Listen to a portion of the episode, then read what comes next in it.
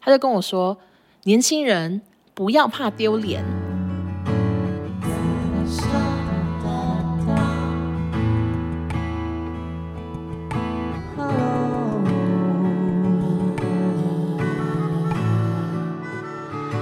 本节目由台湾优质生命协会赞助播出。台湾优质生命协会由一群热心公益的演艺人员组成，现由陈美凤女士担任理事长及众多艺人担任理监事。协会长期关怀两百零五位弱势独居长者，提供经济、物资、居家等服务，透过协会让他们度过一个安心温暖的晚年。今年成立了全台第一家公益居家照顾服务中心，免费提供长辈居家服务，一同实现让爱发光、让生命亮起来的理念。二零二三九月十六星期六将举办爱传承关怀公益演唱会，将免费接送六百位社福团体至现场欣赏。艺人名单有王彩华、李明一、林冲、洪都拉斯、翁立友、陈美凤。康康、叶欢、刘福柱、谢祖武、戴爱玲、罗平等许多艺人共襄盛举。本活动是免费索票的公益活动，欢迎大家索票，数量有限，索完为止，每人限拿两张哦。索票资讯可以拨打台湾优质生命协会零二二五四一八零九八，或是脸书联系，也欢迎线上收看直播，脸书搜寻台湾优质生命协会。欢迎收听紫砂欧娜，大家好，我是欧娜。大家有注意到本集的开头口播也是个公益活动吗？没错，我这次跟陈美凤、美凤姐的台湾优质生命协会合作，他们最近要举办一个演唱会，那全程都是免费的。大家如果有兴趣的话，都可以去索票哟。那在进入本集志工解决日记的内容之前，先跟大家闲聊一下，就是承接我最近在 IG 发的那个线动。我就是有跟大家讲啊，我妈以前其实是个运动健将，她国中的时候立定跳远是一百九十六公分，可是她当年还很矮，她当年可能 maybe 一百三、一百四，可是她跳了一个一百九十六，而且她说她是全班第一名，比男生都还厉害。然后她踢毽子也是不间断的踢了九十九下，反正她就是个运动健将。只是后来当妈妈之后就很少运动，然后最近才重拾运动的热情，一个月去健身房二十八次嘛。那我就在跟男朋友讲这件事情，结果他就提出了一个观念，我来跟大家闲聊一下啊。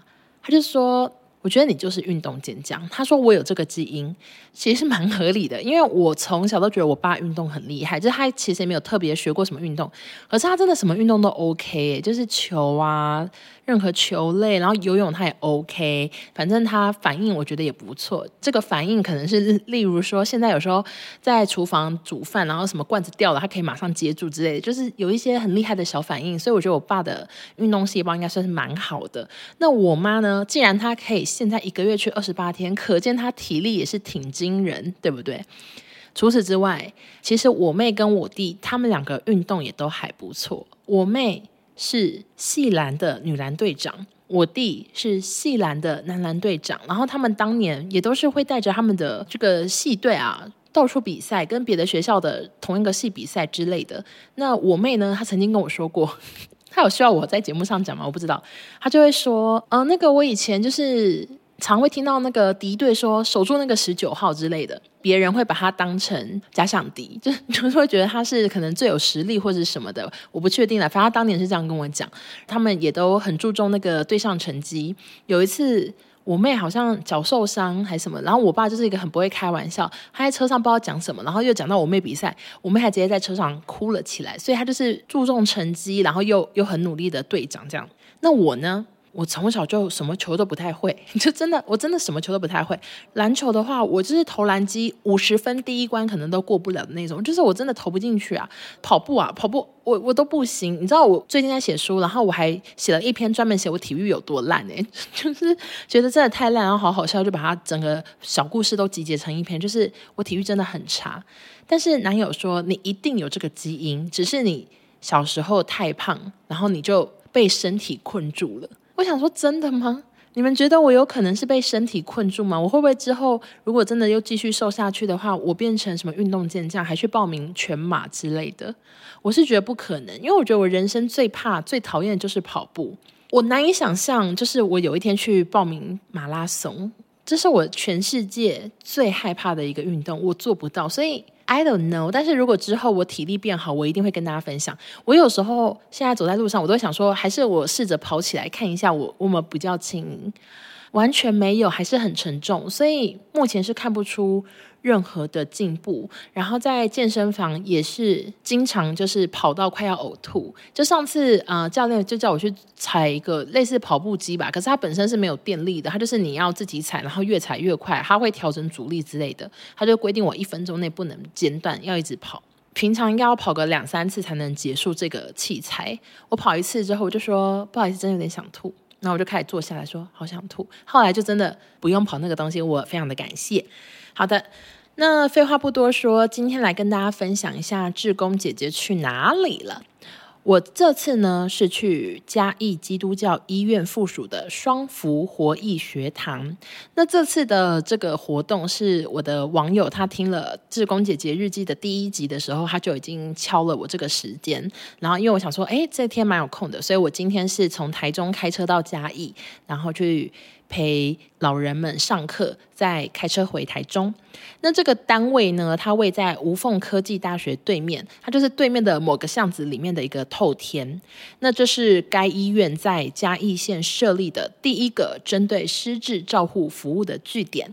这个单位里面的老人呢，他们可能是都住在附近，都有被确诊是失智症。那他们就会每天过来上课啊、画画啊、劳作、玩游戏、运动之类的，在照护团队的陪伴下，让他们缓和不安。因为生病，可能对很多事情变健忘了，变不擅长了，心情可能会很低落，可能会从原本很活泼的人变得很寡言。因为我今天也是有看到一些比较沉默的爷爷们。那总之，他们在这个单位呢，就是可以缓和不安，找到安全感。那这个活动也可以帮助他们提升自理能力，延缓失智的状况。那什么是失智症？因为我其实。在去之前，我对失智症的概念就是一些韩剧、一些韩国电影演出来的那样子啊，脑海中的橡皮擦那种感觉。那所谓的失智呢，就是老年痴呆，还有一个很常听到的名字就是阿兹海默症。一开始他可能是轻度的认知障碍，就想不起来一些小事情，想不起来吃饭了没，什么之类这种小事情。到了晚期，他可能就会丧失自主活动的能力，像是进食啊、大小便，可能都需要他人的协助，最终他们就会卧床。因此，失智症其实是个会致死的疾病。哎，其实我以前真的不知道，我以为他就是。一直忘东西，或者是怎样，呆呆的，就是你知道，我想的很轻微，原来他其实是会致死的。根据新闻报道，去年失智症已经是国人死因的第十三名，也有被统计过，从发生失智症到死亡，大约只有八年到十年的时间，因此它绝对是个需要被大家关注的疾病。那我觉得，我透过今天的体验以及工作人员跟我的介绍，我有更了解这疾病，那我也要把这个事情传达给大家，让你们也更认识。他，那我今天呐、啊？因为我每次去当志工 JJ，我就是很害怕迟到。我想说，他们都写说十一点半啊，或者是一点半、九点半到，我都一定会提早个半小时。但是啊。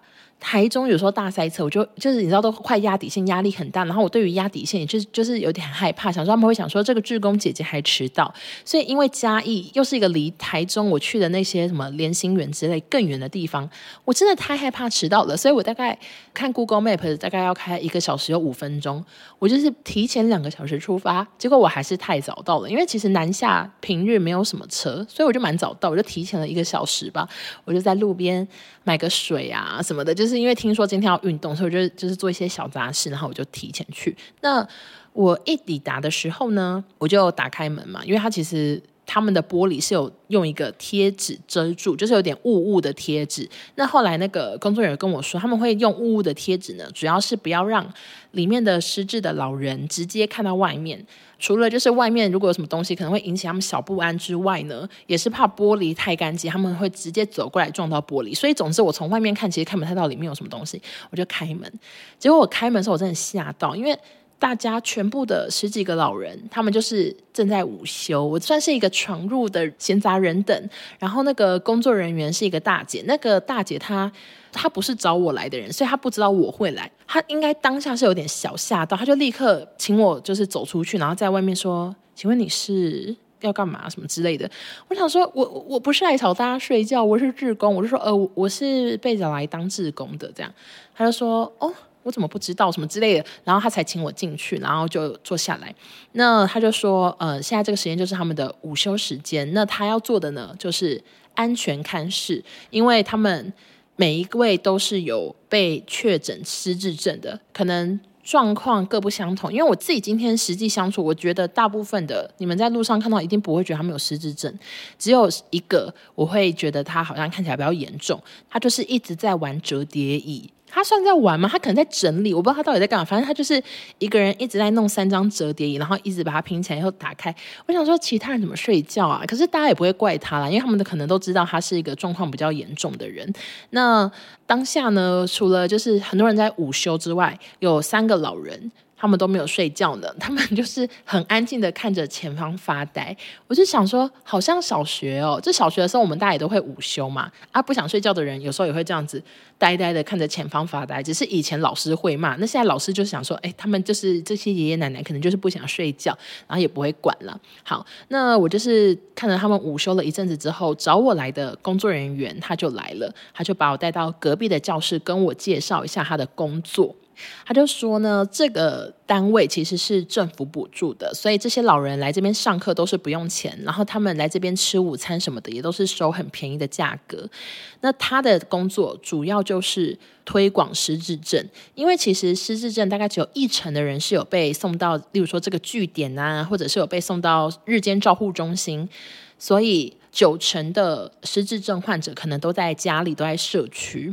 那他就是要推广这个病症，让社区的人们不要害怕失智症，去接纳这些人，不会吓得报警。因为有时候。这个社会很多人爱报警，就一点点小事情，或者是没怎样的事情，就大惊小怪，然后搞得好像有多严重，但其实对方可能只是生病了，所以他就是可能会去一些里民办公室啊之类的去推广失智症，不要让大家觉得这些爷爷奶奶是怪人。他也有补充说，像是。今天我来的这个据点呢，他们是主要是比较轻度的。那在嘉义就有六个这个失智据点。我所谓的六个是嘉义基督教医院附属的六个，那可能其他有二十个吧，就蛮多的。然后如果是比较中度的，很更需要陪伴的话，是要送到看护比较多的日间照护中心。我觉得今天这个会不会有太多知识？如果你们家有什么失智的爷爷奶奶，麻烦拿个笔记本在旁边开始手写好不好？我们一起来做功课。那我自己也有在他在跟我讲这些观念，或者是在讲这些单位的时候，有问一些问题。像是我问他说：“那请问失智症是可以好的吗？”其实我真的，例如说，我过去对失智症的了解，我真的好害怕我家人有人得失智症哦。我觉得，如果是一些疾病啊，当然是希望大家都不要生病最好，就是还有一些方法可以治疗的。至少我们可以一起勇敢的面对治疗，但是失智症其实它是退化，因为它是脑部的疾病，它其实退化之后，它是不太可能完全康复的，几率很低。你们可以去看一些资料，我自己今天回来做一些功课，我看也是说几率非常低，好像五趴还是什么的，所以它是很难很难完全康复，它只能被延缓或者是暂停在这，但是有极大几率已经造成了伤害。那最严重的话，这个工作人员跟我说是有可能会插鼻胃管呐、啊，会一直卧病在床。他也说，他有提到说，就是从发病到死亡其实没有很多年。等他全部跟我讲完这些观念之后呢，爷爷奶奶们也差不多起床了。那起床之后。要先做什么事呢？就是先小热身。我真的发现，我去好多单位，大家都会先做一些带动唱。我真的已经每次去各个地方都在做带动唱，但是今天的带动唱都是台语歌，这对我来说是比较小困难。因为我之前有提到，像是一些连心园，他们都是唱泡泡哥哥，但是今天是唱蔡小虎，然后还有唱我忘了，我我听不出来是谁，反正唱的歌有爱比亚嫁恩牙，还有春哈秋当，还有。尊献情，真献情啊！我不会念，都是台语歌。那我一开始抵达接待我的大姐呢，她就是现场在前面比手语。我不确定那手语是她自学还是怎样，反正就是配合着歌词比，然后我也在旁边一起比，这样子就是带动唱。那我不得不说，爱比亚这样啊，还有春哈秋当这次啊。台语太烂，那我不得不说，爱比亚嫁人牙还有春哈秋当呢，这两首歌啊，手语算是挺简单的，但是针线型啊，那个大姐真的编得相当难，以为是什么高中的手语的惩罚之类，就是那个针线那个手啊，动作好多呢，我都觉得我都在乱做，但是底下的爷爷奶奶们，他们真的是做得非常认真，只有我刚刚提到那个午休时间在玩椅子的那个爷爷，他是。从头到尾都有发呆，因为他状况听说是最近变得比较严重，所以他的反应会比较迟钝这样子。那我有看到一个很有趣，但是又有点小心酸的画面，就是我发现坐在那个状况比较严重的爷爷的旁边也是一个爷爷，然后这个爷爷呢，他就是。挺活泼的，而且看起来也非常的正常。那他在比手语的时候也比得好认真哦。结果就发现他看到旁边这个爷爷完全没有在动作，一直看着前面发呆。他就把手伸过去，然后在那个爷爷前面这样挥啊挥，就是确定他有没有在看东西。我觉得好好笑，就好像小孩子。我就想说，哎，真有趣！就是你知道，我去这些活动，我就会想要发掘一些有趣或者是温馨的小点，想说可以回来跟大家分享嘛。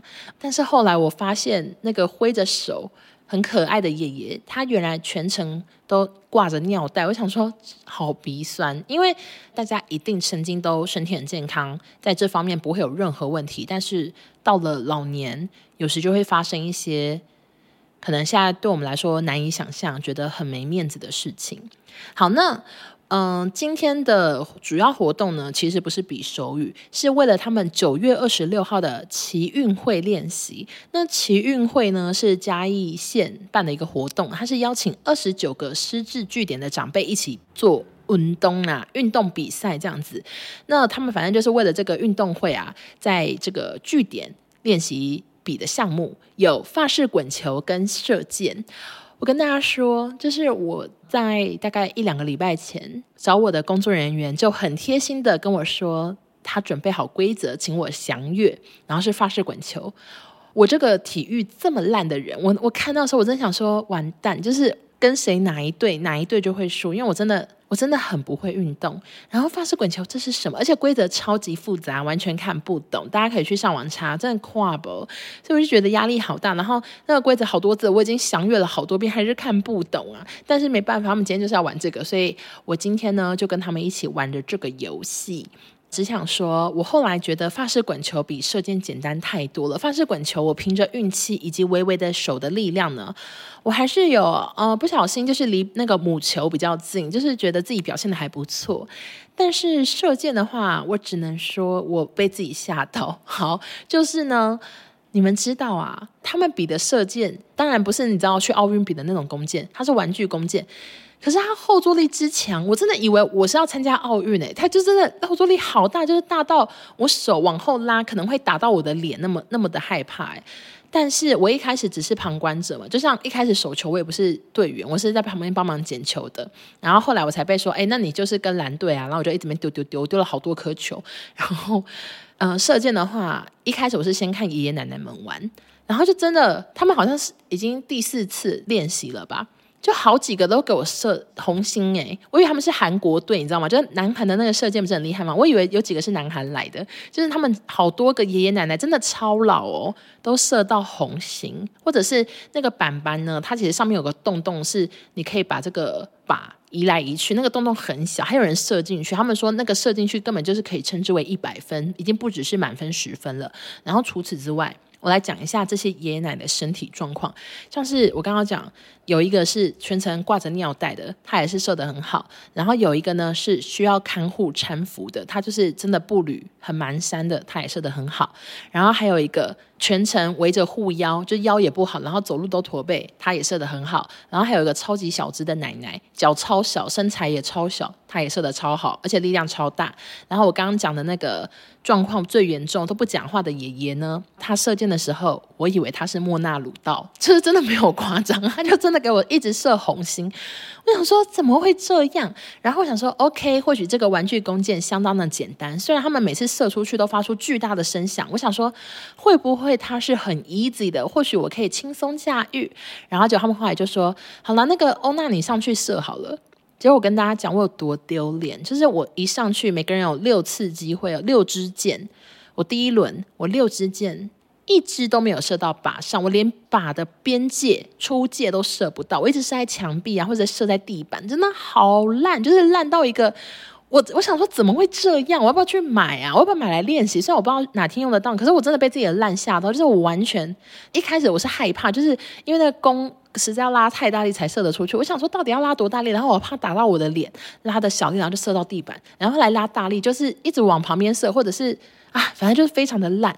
我真的没办法去参加那个什么奇运会，也就是二十九个师资单位举办的那个运动比赛，我参加不了，我一定会成为老鼠屎，我一定拖大家后腿，我可能会被爷爷奶奶排挤，说不要让欧娜上去，太烂了，就是真的很烂。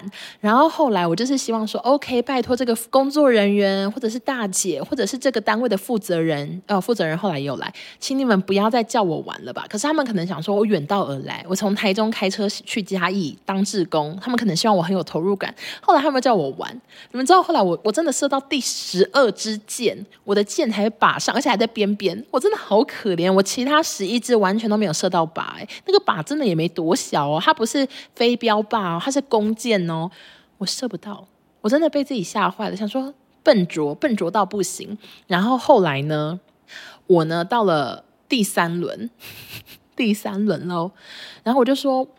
哟，我要射！我说好丢脸呢，什么什么的。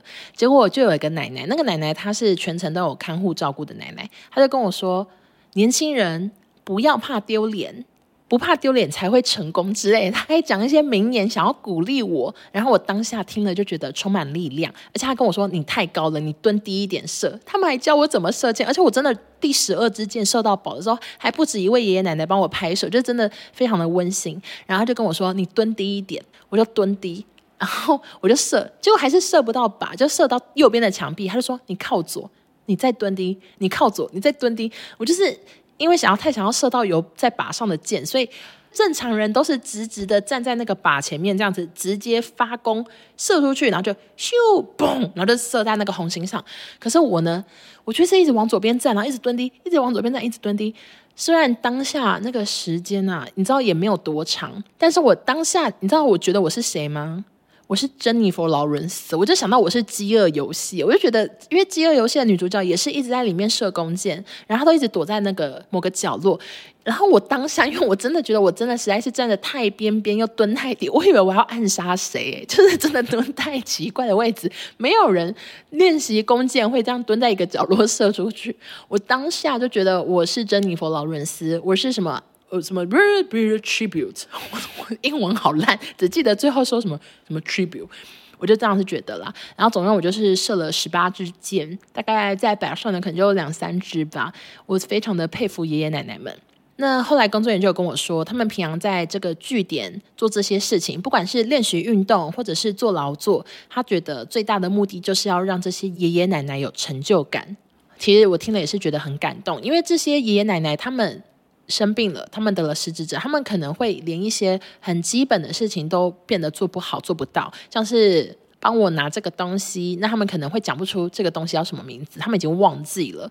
但是今天他们聚在一起，然后帮彼此打气呀、加油，射到靶心就为他欢呼，谁球球丢得离母球很近，他们就为他欢呼。我真的觉得这是一个很棒的地方，可以让大家彼此得到鼓励。那我在最后呢，也是想跟大家讲一下，就是。台湾六十五岁以上的长者，其实根据统计，每十二个人就有一位是失智者。我希望大家听完这一集，可以对这些失智的长辈更友善包容，或者是提高警觉，去关心他们需要什么。毕竟，其实现在蛮多失智老人什么失踪啊，在路上走失。我希望大家如果看到疑似的状况，可以主动上前关心。那怎么判断身旁的长辈有失智症呢？我这边有拿到一个资料，是十大警讯，想说可以念给大家，给各位参考。首先，第一个呢是记忆力减退到影响生活，就是忘记一些事情，忘记自己有没有吃过饭。然后第二个，是计划事情或解决问题出现困难。第三个，无法胜任原本熟悉的事，像是什么一加一等于二之类的。第四个，对时间地点感到混淆，因为找我来的工作人员，他平常是业务，他在推广让社区更了解失智症，但是他说每个礼拜五要帮忙送这些老人回家，他们有一个小型巴士，有点像箱型车之类的。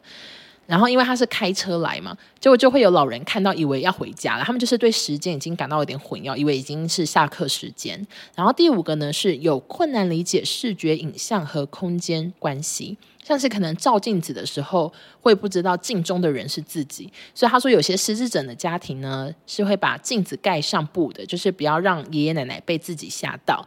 然后第六个呢，是语言表达或书写出现困难。第七个是东西摆放错乱且失去回头寻找的能力。第八个是判断力变差或减弱，像是有时候你们会看到一些新闻是失智老人在国道逆向或者是闯红灯，其实可能就是这个状况。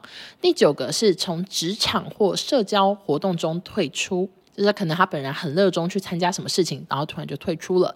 然后第十个是情绪和个性的改变，可能是从很乐观的人变成很忧郁的人，或者是变成个性很暴躁，什么都有可能。反正这些是他们列出来的十大警讯。如果你身边有长辈，呃，可能有几点已经符合的话，都是可以去就医的。那其实我看到这些警讯，我有想到我的阿公，因为我阿公他在生前的时候。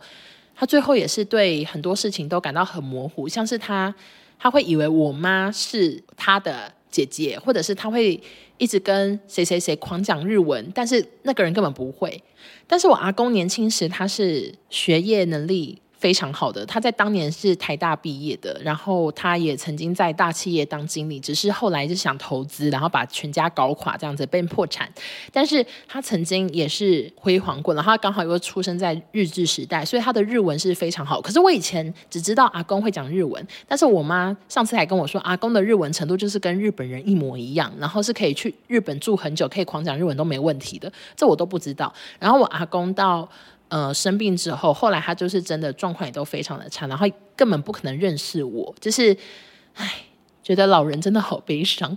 那那其实，好，网上都有更多资料可以让大家去搜寻。大家想要查的话，可以去搜寻嘉义市失智共同照护中心民雄双福活医学堂。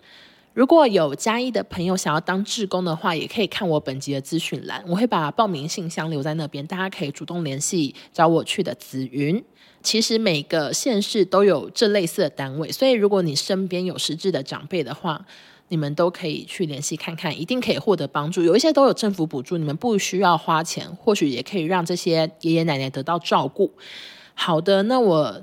我刚刚想到阿公是有点想哭，没错，但是没关系，反正今天这一集就是想要跟大家推广一下这个单位，希望可以帮助到更多人。好的，那就谢谢大家收听喽。哎，好了好了，在这个 ending 啊，我们转换一下心情好不好？打起精神。好，今天是九月五号，在这个节目上架的时候，中午十二点半，我的联名即将即将上市，不管是官网或者是去实体店，都可以去看我的联名商品。哎呦，整个情绪变得好复杂。好啦，就是希望大家喜欢这一集。如果你们喜欢这一集的话，欢迎分享给更多朋友收听。谢谢大家，我们下周见，拜拜。哦，有点想哭哦，不要哭好了，不要哭。怎 么这样疯子？怎么那么难讲啊？这个这到底要怎么讲啊？我真的不知道。也挺自在的，什么啊？什么东西呀、这个社会很多人爱报警，就一点点小事情，或者是没怎样的事情，就大惊小错。什么叫大？好，就惊慌失措啊？那有这个词吗？怎么讲？